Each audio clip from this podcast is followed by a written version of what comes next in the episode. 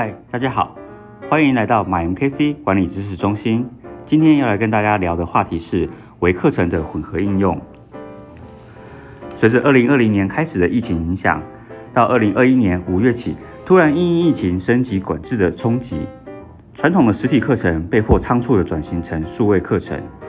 其中除了包含同步、非同步以及混合式的上课模式，值得关注的是微课程的混合应用。传统学习与数位学习在设计的本质上就有最根本的差异。传统学习的场域与课程内容可以面对面以互动性的方式来教学，学员也习惯进到教室，只要遵从讲师的指导即可安心上课这样的模式。当调整成数位课程时，突然增加了电脑的操作、网络环境的要求以及自备视讯上课设备等等的问题。对于平常不熟悉电脑使用的学员来说，学习障碍增加了不少。这个时候，如果在课程设计上还是以原本传统课程的架构来安排，反而会降低了学员的参与意愿以及训练的成效。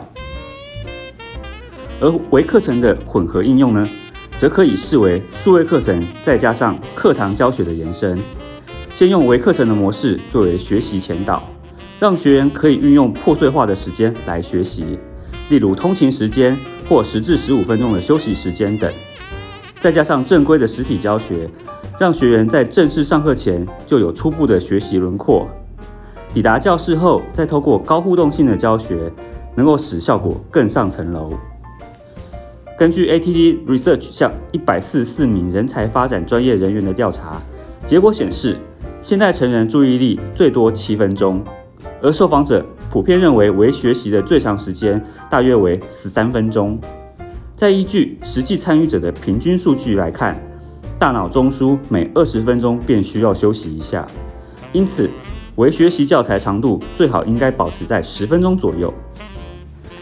智慧学习时代已经到来了，主要核心及驱动力来自于运用科技来强化学习，不论是利用 AI 或数位混合式学习。都面临如何达到学员适性化学习以及抓住注意力的挑战。善用微学习，融合数位课程与课堂教学，贴合目标对象的需求内容，将更符合千禧世代人才的特质，也是未来教学架构安排的核心。好的，今天就跟大家聊到这里喽。锁定 MyMKC，锁定经营管理，我们下次见，拜拜。